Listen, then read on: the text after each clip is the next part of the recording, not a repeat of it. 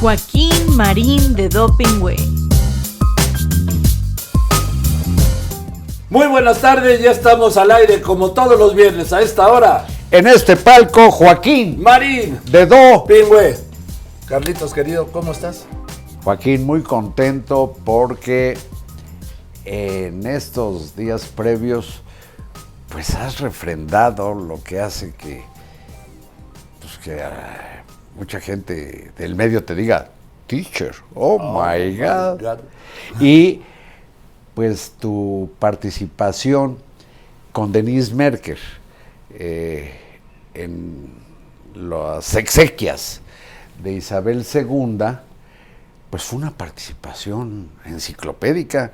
Gracias, Carlitos. ¿A qué grado estaré pendiente? Soy tu único radioescucha, tu único televidente. ¿A qué grado estaré pendiente de tu chamba que me hiciste poner la alarma o el despertador al cuarto para las 5 de la mañana y me soplé pues prácticamente toda la transmisión y tu información, la que manejaste a lo largo de no sé cuántas horas, fue sencillamente enciclopédica. Es que es un tema que siempre me ha gustado y que he estudiado, ¿sí? No, este, bueno. el de los papas es el otro. Sí, sí, sí, no vayas a sacar el anillo del pescador ahorita. No, no, Estamos hablando de mi De- pariente lejana, Isabel II. de Irving Wallace. De Tú sabes Irving. que cuando Boitila va a Roma en octubre del 78, ya no pudo regresar porque lo eligieron papa. Y en su cuarto, en Cracovia, encontraron un libro que estaba viendo, leyendo, Las sandalias del pescador. De Irving Wallace. Sí, sí, ese lo estaba leyendo, que se trata del primer papa no italiano que llegaba a San Pedro, Mira, que entonces era un imposible, que se rompió con él. qué coincidencia, claro, porque los lo papas, los papas solían ser todos italianos. Ah, sí, decían, para ser papa no solo hay que ser cardenal, hay que ser italiano. Sí, sí, sí. Bueno, pero el caso, Joaquín, con esta, pues de veras, esta lección de profesionalismo, porque la información no solo es el suceso, sino el contexto, los antecedentes, que es lo que hacen que el público repare en la trascendencia de un hecho. Eh, no solamente fue de veras eh, a nivel del que has pues del que has mantenido durante tantos años, sino que, oh sorpresa, tiembla en México y al, en el noticiario siguiente a tu transmisión desde Londres, pues la nota era el temblor, con lo cual refrendas tu condición de reportero, Joaquín, porque el periodismo, uno de los factores más importantes que existe en el oficio, es la proximidad, lo que afecta al mayor número de gente próxima a donde trabaja el periodista. Y no había mayor interés, pese a lo importante de lo que ha ocurrido con la muerte de Isabel II, que el pinche temblor que coincidentemente se da en 19 de septiembre y por cierto con el mismo epicentro fue antier a la una de la mañana de menor grado. Ahí en Cualcomán. y luego esta superchería de decir ay no quizás cada año eso es una pendejada Joaquín te voy a decir por qué si me permites Sí, claro, sí. cada año lo que sucede en el planeta Tierra es que le terminó de dar una vuelta al Sol. Eso es lo que marca los 365 años Días. cuando no es bisiesto, porque entonces son 366 días. ¿Qué diablos tiene que ver ese giro con lo que ocurre en las entrañas de la Tierra? Pues nada, nada, no porque llegaste al punto de que además el Sol y todas las estrellas y todo el universo se va moviendo, pues no tocas el mismo punto nunca, pero en el ciclo de un, una determinada fecha es imposible que la Tierra esté razonando. Ay, ahí viene 19 de septiembre. Ay, sí. Voy a celebrarlo. No, hombre. Entonces, haber jalado después de estar durante días, fueron 10 los Sí. que man- se mantuvo el interés eh, periodístico en la muerte de Isabel II, tú de pronto dices, vamos a la proximidad del temblor en México. Te felicito. Gracias, mi Carlos. Sí, a ver, ¿qué le interesaba a la gente? Un sepelio, sí, muy importante, histórico todo, que ya había ocurrido, pero en Londres. O el temblor que había sucedido unos minutos antes. Joaquín, ¿recuerdas los avionazos terribles del 11S Sí, claro. en Nueva York, en Sí, Washington? Sí. Bueno, lo que ocurrió con las Torres Gemelas, terrible, más de 3.000 muertos. Si el mismo día ha ocurrido algo parecido, semejante, inclusive por otras razones, en un rascacielos de Ciudad de México, pues la nota de la Ciudad de México Abres con eso. habría disputado Por supuesto. lo que pasó en Nueva York. Mira, ya me ha pasado, me había pasado una vez en noviembre de 2008, martes 4 de noviembre de 2008. Estaba yo en Washington. Día de San Carlos, de hecho, sea de paso. Bueno, estaba yo en Washington, eran las elecciones en las que a medianoche se declaró el triunfo de Barack Obama, el primer presidente negro. Pero esa tarde en México se había caído un avión de la Secretaría de Gobernación en el cruce de Reforma y Periférico y había muerto el secretario de Gobernación, eh, Camilo Muriño, ¿sí? Y otras personas, y había matado a cerca de otras 20 personas al caer. José Luis Santiago Vasconcelos. Así es. Estoy en Washington. ¿Con qué empiezo? Con el accidente de reforma Sin duda. y la muerte del secretario de Gobernación Joaquín. y un avión que se cae en reforma y periférico, que no fue una catástrofe mayor, siendo fuerte, pero mayor de cientos de muertos, de milagro. Es periodismo elemental, la proximidad. Elemental, pero no muchos oficiantes lo entienden o lo han entendido así. Sabes que inclusive los viajes espaciales. Sí. Decía uno, pues yo qué, ¿qué hago en la luna? bueno, ¿por qué son importantes? Aunque parezca descabellado lo que voy a decir, es por la pinche proximidad. Te voy a decir por qué. Porque en los vuelos espaciales desde el primer Sputnik en el 57, el Sputnik Sí. soviético, lo que entre otras cosas experimentaban los centros espaciales, sobre todo de la Unión Soviética y Estados Unidos, era los materiales que hicieron posible que aquí compres alimento chatarra o no chatarra, chicharrines, las bolsas de plástico, los tratamientos esos al vacío de la comida. Sí. Todo eso es producto de la experimentación espacial. Entonces, por eso nos interesa tanto la carrera espacial. Ahora, también hay muchos, hemos visto y conocemos, Carlitos, que no se tienen que subir a una nave espacial para estar en la luna, ¿eh?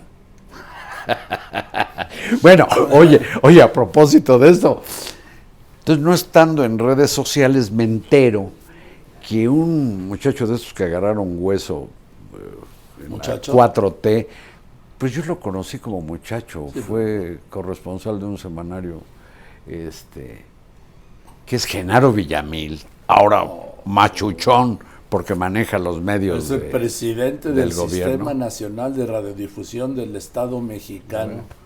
Pues que en un tuit este cuate puso algo referido a lo que definió como el guapango de Montoya. Oh, yo le contesté, le dije, así son los ajustes, la revolución de las conciencias en los tiempos estelares de la 4T. ¿Qué te parece? Pues yo creo que él debe pensar que el autor de ese célebre guapango es, eh, Montoya, Juan Pablo Montoya. no sé, hubo un secretario. Montoya también, Sí. en fin, no sé a qué Montoya se refirió, pero fíjate, sí, hay quien sin meterse a la literatura espacial, pues vive en la luna. Sí. De Moncayo, Villamil, de Moncayo. Es que esto es, es la revolución de las conciencias. Lo que ves que sí avanza. ¿Sí? Debe ser, debe ser honrado como los pide el presidente a sus achichingles, pues en tienes- 90%, pero experiencia, conocimiento de eso que le llamamos cultura general, caray, elemental, no tiene la menor pinche idea. Y yo no sé si lo del 90%. ¿eh? Ah. Bueno, Eh, ¿qué Ojalá. Oye, ¿no- ¿dónde, ahora sí que, ¿dónde te cogió el temblor? ¿Cuál de los dos recientes? El del, el del lunes. El de lunes en, en mi casa. Ah. Pero fíjate que yo aprendí hace muchos años ¿Qué? a no apanicarme, moviéndome en sentido contrario de cómo se mueve el temblor. Entonces siempre mantengo la vertical. Y cuando es trepidante, pues brinco. Entonces en el momento que la tierra va a ser así, yo ya brinqué y no siento el chingadazo. No, hombre, pues me agarró en mi casa. Y sí, lo sorprendente es que fuera menos de una hora después de la... No, que menos de una hora. Había, estaba en algunos lugares todavía había gente en la calle Sí, terminando el simulacro. sí, por eso. Pero fue, entiendo que unos Minutos, sí. 17, 35 o 40 minutos después de la pues del ensayo este de la alarma sísmica del simulacro. Y este y pues qué pena por la gente que lo padeció mucho más que que yo. Tú nada no pues Inglaterra sigue firme pese al Brexit. Sí. Bueno, y luego, pero el del miércoles por la noche sí. obviamente no. Estaba yo ¿Qué? hundido en el sueño Yo también. Pero resulta que crujió el edificio. Tú porque eres este casateniente. ah. Yo vivo en un edificio y los edificios truenan cañón. sí. Imagínense nada más qué casa tendrá que ocupa todo un edificio, ¿no? No, casa, casi- Bueno, el no, tuyo- el tuyo no lo una sentí. manzana, ¿no? Entonces digo, No, son muchas manzanas. manzanas de California. No, de la de manzanas de la del Valle. no, no, no, del Valle no. No, no, no, es una colonia próxima a la del Valle. Pero bueno, fíjate, se llama Narvarte Poniente. Está entre Avenida Cuauhtémoc que- y Coyoacán, cerca del metro Eugenia. Lo que me lleva a suponer que hay una Narvarte Oriente.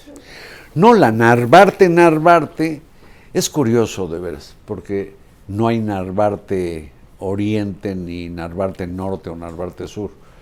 Pero la Narvarte, Narvarte está entre Avenida Cuauhtémoc y el eje central. Oye, Y yo vivo entre Avenida Cuauhtémoc y digamos Avenida Coyoacán. oye, es que como eso de los puntos cardinales en la Ciudad de México retrata la anarquía o lo singular o lo kafkiano que es la Ciudad de México, ¿no? Periférico Norte está en satélite, pero está Insurgentes Norte. Entonces, a ver, que me expliquen dónde está el norte o Reforma Norte. O que digan noreste o noroeste. No, no, no, es un lío. Sí, los puntos cardinales. Pero bueno, Uh, dime, No, pues te voy a dar un norte que es estrujante realmente. a ver. El desmadre que se ha armado en la proximidad del octavo aniversario del asesinato de los 43 normalistas de Ayotzinapa. Así el día 26. Sí.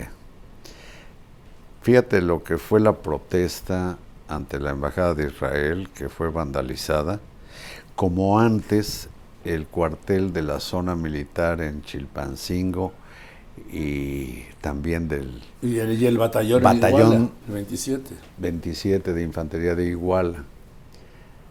Y estos protestantes pues no, no terminan de digerir que no hay nada distinto a que a sus compañeros los levantó la policía municipal, los entregó a los asesinos de la narcobanda Guerreros Unidos y, y tan tan, pero quieren a fuerza fabricar la patraña del crimen de Estado, ahora con el aliento del gobierno del licenciado López Obrador, empinando al ejército en el asesinato. Y fíjate qué cosa tan repugnante. En Chiqueran ya está en la cárcel con otros tres subalternos. Que se entregaron, ¿eh? Que se entregaron a un actual general brigadier que fue coronel comandante del batallón en Igual. El subsecretario de Gobernación Alejandro Encinas lo acusó de haber ordenado el asesinato, eso dijo Encinas, de seis de los 43 normalistas. Bueno, es una, una chingadera la acusación, pero lo dijo el subsecretario. ¿Y por qué crees que el juez deja en la cárcel al general? Por delincuencia organizada. ¿Y por qué no por asesinato, como dijo un altísimo funcionario del gobierno? Fíjate, pero ¿qué va a pasar con esa calumnia? ¿O qué va a pasar con la afirmación ya hecha por esa comisión tan desaseada que le llaman de la verdad y la justicia que cada vez nos aleja más de la verdad que ocurrió? Y un detalle, con esto termino, Joaquín, si me permites. La presidencia de la República, a través del subsecretario de Seguridad Mejía, este que quiere ser gobernador, Sí, de Coahuila. Se quiere ir contra el juez o los jueces que han liberado, oye, ya a más de 100 de los 130. 120 ha liberado el juez. De los 130 originalmente más o menos detenidos por la matanza de los muchachos de Ayotzinapa. Se va contra el juez, dice que, ay, lo va a acusar no con su mamá, sino con eh, la, eh, al Consejo de la Judicatura. Eh, sale, me da mucho gusto por el presidente de la Corte, Arturo Saldívar, y dice, no, no, no, no, no, dice, hubo una resolución que fue muy celebrada, inclusive por las organizaciones parasitarias que viven del dolor ajeno y acompañan a los padres de los 43, celebraron que un tribunal colegiado de Tamaulipas, solo doy como contexto, zona narca, el tribunal colegiado descalificó toda la averiguación que hizo la Procuraduría del gobierno anterior. Y una de las cosas que recordó el ministro Saldívar es que esos magistrados del tribunal colegiado resolvieron pues prácticamente que todos los detenidos habían sido torturados cuando la evidencia evidencia científica es solo de cinco personas de nueve que dicen así matamos a los estudiantes, no hay de más personas documentalmente probadas que hayan sido torturadas. Entonces, recuerda el ministro Saldívar, el tribunal resolvió que todos fueron torturados y también dijo que porque el procurador fue nombrado por el presidente de la República se descalifica toda la investigación. Ah, chingado.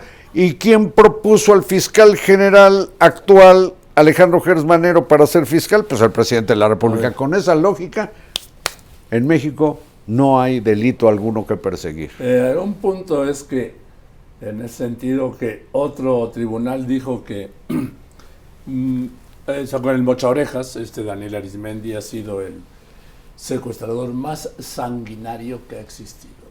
Una de sus víctimas la enterró viva. Viva. Y, te lo dijo a ti en una entrevista. Entonces dice que, ahora dice que lo torturaron y que por eso van a reponer el proceso. A ver, yo le entrevisté, yo no lo tuve que torturar, por supuesto, y me narró todo lo que hizo. Si el problema era ya que ya no había tiempo, ¿sí? Y él seguía narrando sus perversidades, sus atrocidades, sus crímenes, sus secuestros, sus cobros, uno de 6 millones de dólares. Pero es darle la vuelta, pero en fin, esta es la revolución de las, de las conciencias. Y yo, yo me quiero referir, Carlos, a, a uno de los temas que más afectan a los mexicanos, que es el de la carestía. La carestía está incontrolable El, pan, el plan ese que anunció el presidente no ha servido para contener los precios. Eh, Mira cómo está la tortilla, cómo está la carne. Acaba de subir en la primera quincena de septiembre, subir la inflación .41 para dejarla en un anualizado de 8.76%. Ojo, el aumento en los precios de alimentos es superior al punto 5. Esto te confirma que el plan contra la inflación y la carestía no ha funcionado.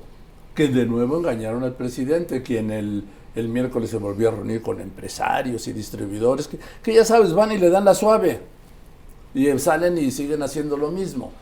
El punto es que esto va a llevar a que el jueves, además la tasa, la Fed, el Banco Central de Estados Unidos, subió la tasa de interés tres cuartos de punto, y esto va a llevar a que el jueves en la reunión de la Junta de Gobierno del Banco de México la suban otros tres cuartos de punto, ¿sí? para llevarla a 9,5% la tasa de interés de lo que no hay registro de los años 80. Se encarece el crédito. Se encarece todo. El uso de tarjetas, todo eso en almacenes o las bancarias, pues usted si las emplea va a pagar más. Es, lo que pasa. Es que lo que ocurre es que disminuye el consumo. Y hay una baja también en la inversión, lo acaba de dar a documentar muy bien Jonathan Heath, uno de los subgobernadores del Banco de México y estamos viendo que pues se va a terminar el año una, con una tasa de interés por ahí del 10,5%, porque la inflación de México, presumió el presidente, sí, durante todo este año. No, Estados Unidos tiene una inflación mayor que la nuestra. No, Estados Unidos, y era cierto, pero ya no. Ya se acabó ese tema, ¿sí? Ya se acabó ese tema y no hay modo, no ha habido modo de controlar el incremento en la inflación. Y eso significa carestía, pero significa que la inflación es el impuesto más democrático que hay y que afecta a todos. pero en particular a los más jodidos. Pero sobre todo a los más pobres. Y en eso estamos en los tiempos estelares de la 4T, donde sí hay factores externos, sí los hay, pero también hay factores internos. Por supuesto que sí. Uno de ellos fundamental es la falta de inversión, aunque el presidente presuma que ha incrementado la inversión extranjera por dos eventos aislados, uno de ellos la compra, la operación de Televisa, la fusión de Televisa y Univisión, que fue una inversión de una sola vez. Entonces, lo que falta es inversión, inversión e inversión. ¿Y por qué falta inversión? Pues porque no hay estímulos. Y no solo no hay estímulos, lo que no hay es certidumbre jurídica. ¿Cómo ves que ahora van a ir por los terrenos de Santa Fe? Permíteme, permíteme. Vamos a ver qué con los terrenos de Santa Fe. Sí.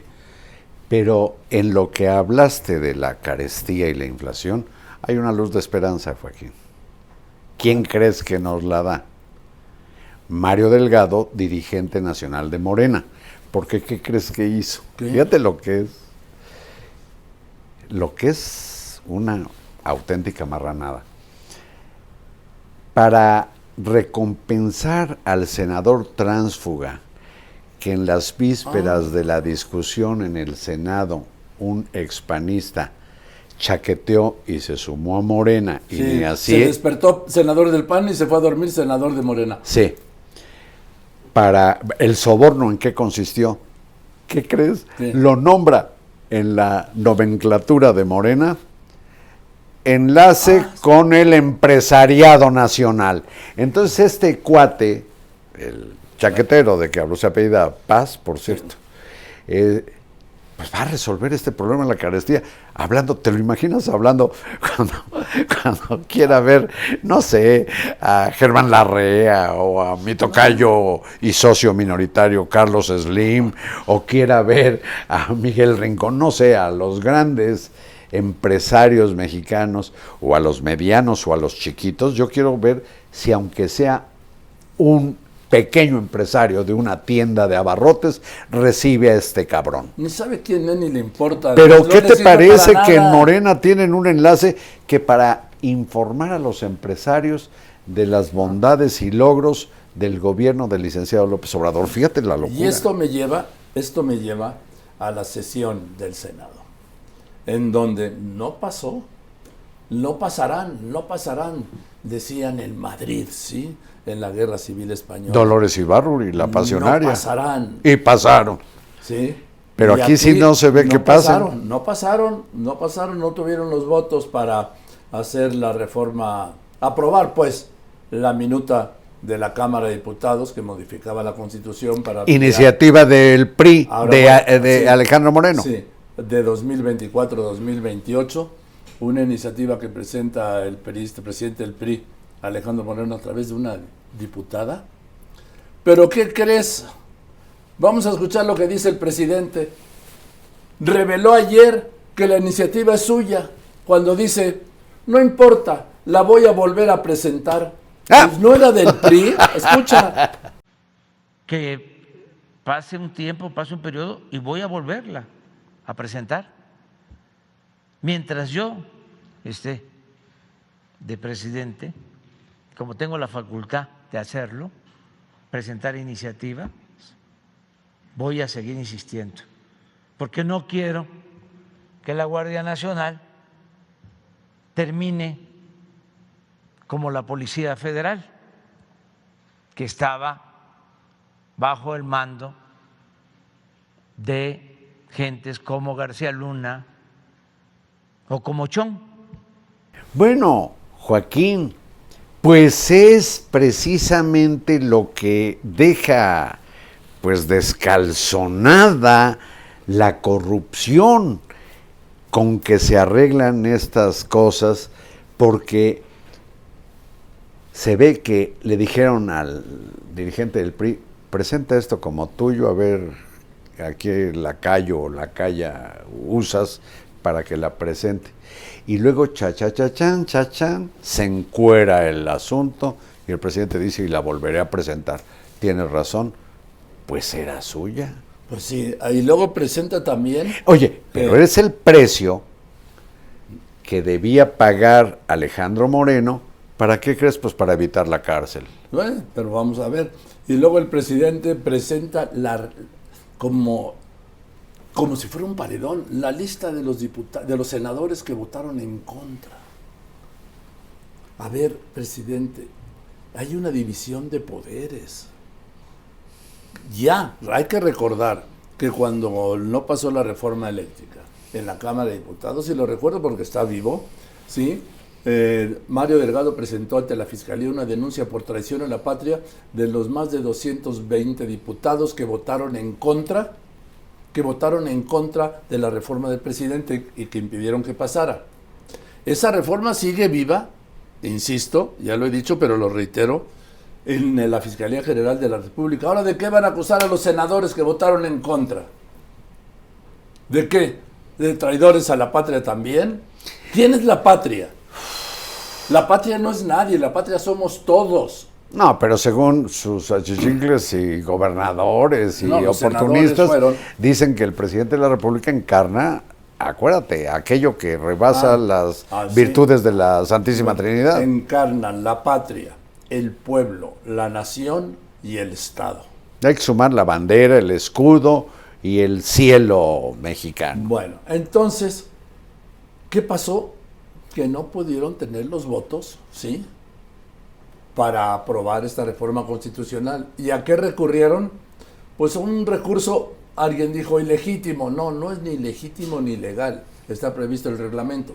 Mientras no se vote un dictamen, puede regresar a comisiones y el presidente de la comisión o de las comisiones, como en este caso, lo pide. Pero fíjate, Joaquín, esto... perdón, y se da un plazo y en 10 días, contados a partir de ayer, esa comisión, en este caso son dos comisiones, tienen que volver a presentar el dictamen y se tiene que votar. Déjame hacer un apunte, Joaquín. Esto de exhibir a los doscientos y pico de diputados por lo de la reforma eléctrica, o a los senadores que no quisieron aprobar la iniciativa que ya se sabe que es del presidente de la República, exhibir la lista, tiene un origen muy cabrón, ¿eh? que son los comités de salud pública de la Revolución Francesa, que evolucionaron a lo que fueron las persecuciones nazifascistas en la Segunda Guerra Mundial. Entonces había una lista de judíos, de personas, uh, hombres, mujeres homosexuales, de intelectuales, Gitanos. gitanos, de eslavos, para pues para asesinarlos, ponían las listas, iban sobre la lista, aquí vive fulanito, sí, vente acá. Iban con la lista. Qué cosa tan miserable es esto de exhibir a quienes simplemente cumplen con sus funciones legislativas, porque tienen, y además sabes que constitucionalmente nadie los puede reconvenir Así por la manera como voten, se abstengan o no voten. Pues ya lo hizo, ya lo hizo Mario Delgado, el presidente de Morena, en el caso de los diputados. Y ahora cómo están exhibiendo al juez de lo que decíamos de Ayotzinapa. Sí. En fin, un verdadero asco, Joaquín. Sí, y mientras tanto, el subsecretario de Seguridad, Ricardo Mejía, está más ocupado en su campaña para gobernador de Coahuila, Carlos, en atender el tema. Mira, fue Jorge Ramos a la mañanera, sí, con su tema, y es el tema de todo, entonces, ¿no? La seguridad o la inseguridad. Y él dijo que en el gobierno del presidente López Obrador iban 128 mil, 126 mil homicidios, y traía el, dato mal porque van 134.493 homicidios dolosos al día de ayer, que se dio esto en la mañanera. Pero el presidente le contestó con otro dato equivocado, porque el presidente le dijo, no, no es así, que de diciembre de 2018 a 2021 sumaban 112.150. Pero, a ver, la cuenta es del día. Es un recurso, sí, porque el presidente habla de diciembre del 18 a diciembre del 21. ¿Por qué, ¿Por qué se basta diciembre del 21? ¿Por qué? Porque en diciembre del 2021 dice que suman 112 mil. Cuando, repito, al día de ayer, ayer por la mañana iban 134.493 homicidios dolosos. Es decir, es el juego de las trampas. Finalmente, finalmente voy a decir esto. No es igual de grave, dice el presidente, que a diciembre del 21 iban 112.150 homicidios dolosos, que los 134.493 homicidios dolosos que van al día de hoy, Carlos. ¿Hay algún atenuante en esto? ¿Lo hace menor? No. Pero es decir que no es así. Cada quien maneja sus datos y los datos que yo doy son los del gobierno, los del Secretariado de Seguridad, Carlos. Pero además, eh, Joaquín, es una manera de eludir la responsabilidad. Es decir, no importa el número. Eh, Digo, el mon- con esos montos no importa. Lo que importa es la evidentemente desastrosa política contra la inseguridad echada a andar por el gobierno mexicano. Esa es la realidad. Mira a qué grado se da la inseguridad. En- entiendo que en Baja California, o quizás Sonora, pero creo que fue en No. Baja California, a una familia estadounidense la despojan de su vehículo, de sus cosas, y como puede llega a la frontera, pero desde territorio mexicano anda viendo que si el ejército, la Guardia Nacional, las autoridades locales le levantan la denuncia, y dice, no, dice, tiene que ir personalmente. Cuando estos más bien lo que querían era huir de México, Claro. como muchos mexicanos que huyen de la violencia que no ha podido enfrentar Sí. con carácter Ahora, este sobre este, este diálogo entre Jorge Ramos y el presidente, el presidente quería desmentir a Jorge Ramos, Jorge Ramos al presidente. Estamos ante una realidad que no se puede desmentir. ¿sí? El, pleito no era del presidente con Jorge Ramos ni de Jorge Ramos con el presidente. El reto es con la realidad, con la realidad de que esta tarde estaremos superando los 135 mil homicidios en lo que va de este gobierno desde el 1 de diciembre de 2018. Ese es el reto. Y esa es la realidad. No me importa si son unos miles más o miles menos de uno, si son unos miles más o unos miles menos de otros, cuando el problema se lleva puntualmente, día a día, y ha sido incontenible, Carlos. Me dicen ahora, no, es que bajó un 8%. 8%. Y luego, y luego, cuando estamos hablando de estos volúmenes, de estas cantidades de muertes, Carlos, y me dicen que bajó el 8%, es que ya se contuvo la tendencia. Es más, ya se empezó a revertir. Esto es pura retórica. Es retórica, pero también eso explica la manera marrullera como se usó a Alejandro Moreno para ganarse la impunidad para la iniciativa esa de prolongar la, la, participación del ejército hasta 2028 en tareas de seguridad pública. Porque, mira, se lo escuché al senador eh, Martínez, Germán. Germán Martínez. Dice, lo que se quiere hacer con la prolongación del ejército en las calles eh, equivale, él mismo dijo, extremando la comparación, a que la Constitución diga que está prohibida la esclavitud en México, pero en un artículo transitorio se va a permitir que tú tengas esclavos. Ah, chinga, si aquí dice que no, aquí sí. La Constitución dice que la seguridad pública debe estar en manos de civiles y se le está entregando al ejército con fecha postdatada y prolongada en algo que sí. ya se la entregó. Ya se la entregó, pero digo, esta intentona, por fortuna, fracasada de la 4T para seguir en lo mismo, oye, ¿y qué es en esencia la misma lógica de los gobiernos de Felipe Calderón, de Enrique Peña Nieto, la asume el presidente como asumió el TLC, que originalmente es de Carlos Salinas de Gortari, y ahora venden como logro suyo el nuevo acuerdo. En fin, pero el tema es que no se puede modificar una norma constitucional con una ley secundaria. Es como cuando quisieron ampliar el mandato del presidente de la Corte, Arturo Saldívar, de 2022 a 2024 con un transitorio de la ley orgánica. Sí.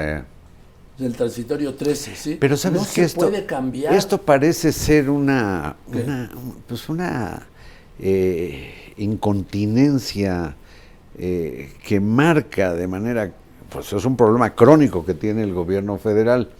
Brincarse los ordenamientos legales para, eh, una vez que ya cometió alguna fregadera, trata de legalizarla. lo... hizo en CONACID cambiando las normas, lo ha hecho en distintos... Pero lo que voy, esta reforma que quiere hacer el presidente López Obrador es a una reforma constitucional que él promovió y se aprobó en el Congreso en diciembre de 2019.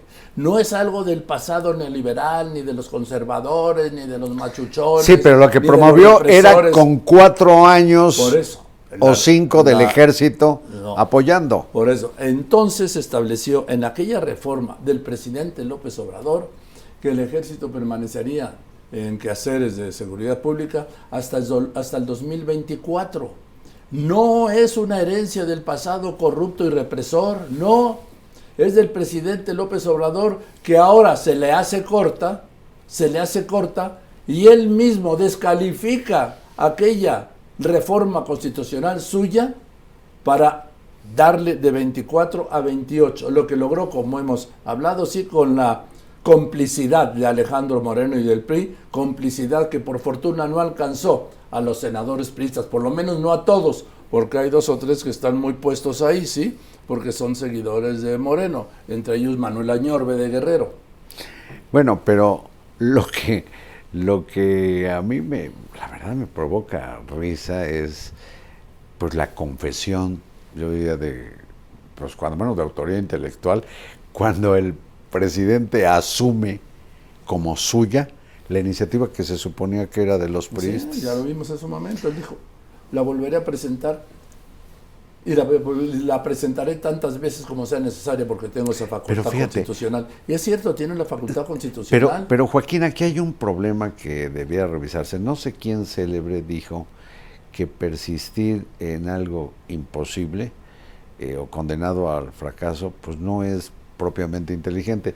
Es como si estuvieras pues, empujando una pared, una pared con la esperanza de que a ver si la derrumbas. ¿Qué caso tiene seguir empujando la pared? Fíjate nada más lo que es la diferencia entre la tenacidad y aún la terquedad y la necedad. Necear en algo implica un gran, una gran dosis de estulticia, o sea, pues de tontería. No tiene caso. Sí, bueno, pero en fin, eh, vamos a ver qué es lo que pasa. Oye, ¿te gustó el desfile?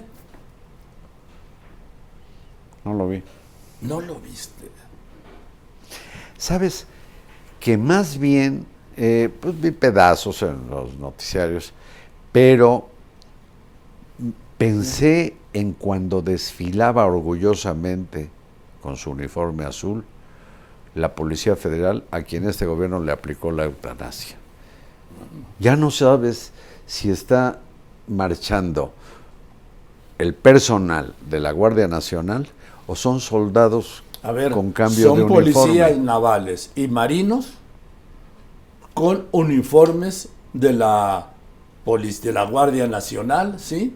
A donde fueron adscritos. Por Mm. eso marchan como marchan como soldados. Por eso, pero ya es una mezcolanza, Joaquín. No, se separó 70% guardias Sí, nacionales, sí. Ah, 20% yo quiero- ejército, sí, 10% marina. Yo quiero que a la vista, al paso de los contingentes, digas, este es policía naval, no, este es policía militar, no, claro. este es soldado, soldado. Pues nada más es el cambio de uniforme, quedan todos en la misma buchaca, Joaquín, ¿Y qué me quieres decir a mí con eso? Que no podrá establecerse con estas disposiciones inconstitucionales, no se podrá diferenciar lo que es Guardia Nacional de Ejército Mexicano. Sí, sí se podrá, sí se ¿Cómo? podrá fácilmente por el uniforme. Ah, Ahora, te digo una cosa, ¿viste la foto del despacho del presidente? Se, des- se despertó. ¿Te imaginas que en palacio, en su palacio, sí? Que luego nada más quiero cerrar con lo del blindaje de su palacio, sí. Este, en ese edificio de 500 años, te toque un temblor a la una de la mañana, como debe tronar. Bueno, pues se levantó, sí, y fue... ¿Y hay una foto de su despacho? Es que tiene un despacho ahí en su departamento. Sí. Bueno, debe tener, el señor puede tener los despachos que quiera, Sí, sí, sí, pues tiene todo el palacio, digo. Y este, incluido el dormitorio de Benito Juárez, Joaquín. y ahí de repente hace un video y primero tiene un desorden ahí que puedes entender parte del desorden del gobierno. ¿sí? Hay un tiradero de cosas. sí, mira, mira, ahí está la foto. Caray. Hay una bolsa de tox, hay un plato de cereal, hay un taladro. ¿Para qué será el taladro? ¿Quién le habrá dejado el taladro? En el despacho Pues presidencial. yo que uso mucho taladro, Sí. ¿Para pues no he entrado a Palacio Nacional a sembrar un taladro. ¿Para qué sirve? Para apretar tuercas, ¿no? Para hacer agujeros en la pared. Bueno, también, pero también aprietas tuercas. Sí. Bueno. Bueno, Sí. Y, y luego, pues ahí el tiradero de libros y papeles y expedientes, ¿no? Ese es su despacho de trabajo, vamos a decirle así. Y luego tiene su despacho presidencial, el oficial, que sí, sí está impecable. ese es para la foto. Sí, y para las visitas y para las recepciones. Pero bueno, velo, revísenlo, sí, véanlo bien, todo lo que tiene ahí. A ver, va de nuez. Ahí está, ¿sí? ¿Y qué? ¿Y qué de qué? Esta foto es inmediatamente después de que Sí, tembló. Sí. Y no es que el temblor hubiera desacomodado las cosas. En el no. temblor este de la una y pico de la mañana. Sí, sí. El de la madrugada del jueves. También qué ganas de andar fotografiando a cualquier hora lo que sea, ¿no? Bueno, si no, no fue una foto, fue un video para mandar el mensaje de que estoy aquí al tanto. Y al frente. Yo creo que nadie pensaría que le hubiera ocurrido algo al presidente. No, no, no, no, decir que estoy al, al cargo, pues, Pues sí, pues sí. al pendiente. Y al Nosotros cargo de- estamos acá en este palco y no lo andamos presumiendo. ¿Cómo no? Nosotros estamos saliendo al aire. Él también salió con su video. Bueno, y luego la declaración que hace del blindaje de Palacio Nacional. A ver, llegó- explícalo. Cuando llegó el 1 de diciembre a Palacio, había una valla así, de esas metálicas que ponen y quitan. De tubitos. Sí, alrededor del Palacio Nacional y el Franco dijo, fuera vallas. Se Sí. acabó lo que era, ¿no? Y bravo. No, hombre, ahora hay hasta siete hileras de vallas en Palacio desde hace un año y medio. Como siete hileras de dientes tienen los tiburones. Y no me hables de tiburones porque, bueno. Eh, ¿Sabes por qué los andan con cuentos los tiburones? sí lo sé, sí lo sé. Y a la audiencia Por- se lo dejamos de tarea. Porque tienen siete hileras de vallas. Por eso Bueno. no se alimentan Bueno, con una mamila. Blindado ahí. Tienen blindada y cerrada la calle de Corregidora, que se ha convertido en estacionamiento de sus visitantes. Pero dijo que La razón eso, que dio. eso está, ese, que lo tiene vallado, su- que tiene a su palacio vallado, porque solo ha habido una, la única manifestación que ha llenado, en su contra, que ha llenado el Zócalo en su gobierno, fue una de mujeres y que se infiltraron ahí este, derechistas que ahora eran feministas y que había grupos de choque, que los ha habido siempre en todas las manifestaciones O desde hace sea, años. amuralla el palacio. Sí, por una manifestación de mujeres. Ahí sí, música de fondo. ¡Qué mello, qué mello! a las mujeres. Uy, qué mello. de Chicoche, De ¿verdad? Chicoche. Dices. Es, presidente, es inexplicable, por eso la explicación es mala, que tenga usted, con todo lo que había dicho, como opositor, como precandidato y en sus primeros días de gobierno, blindado y amurallado su palacio, que es suyo seis años, ¿sí? Le quedan dos años y una semana. No, no es suyo. Sí, No, no, no, no, sí, no. pues No, no, a ver, Lo detenta, no es suyo, es propiedad de la nación, Joaquín. Bueno. Ahí sí no me hagas eh, contrariar, por favor. bueno, lo usa como suyo. Eso sí. Ah, bueno. El poder, el poder de los poderes, Joaquín. Entonces, que, tenga, que lo tenga blindado, que lo tenga cerrado, por una manifestación, una sola, y usted lo dijo, y de mujeres, y dijo que es inexplicable, y tan explicable es que la explicación que quiso dar es malísima.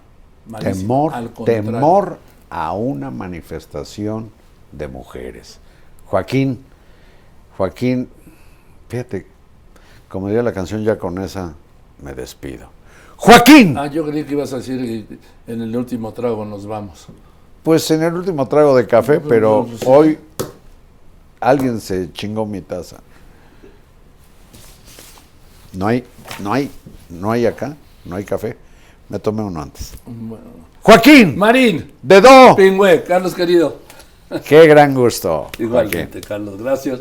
Eh, siempre me encanta verte, Carlitos. Y ya saben que nos vemos el próximo viernes a las 12 del día en todas mis redes en Joaquín, Marín, dedo. Pingüe. Y en cualquier momento, cuando usted quiera, nos puede poner a la hora. Estamos al alcance de su mano permanentemente, como le digo, ¿sí? En todas mis redes. Y si va en el coche, ya- en una, en algún caso, ya ni hablamos que bloquearon durante 40 horas reforma Reforma con insurgente. insurgentes. Bueno, en fin, eh, si le toca a usted por ahí, pone Spotify y aquí estamos con usted. Gracias, muy buenas tardes. Joaquín.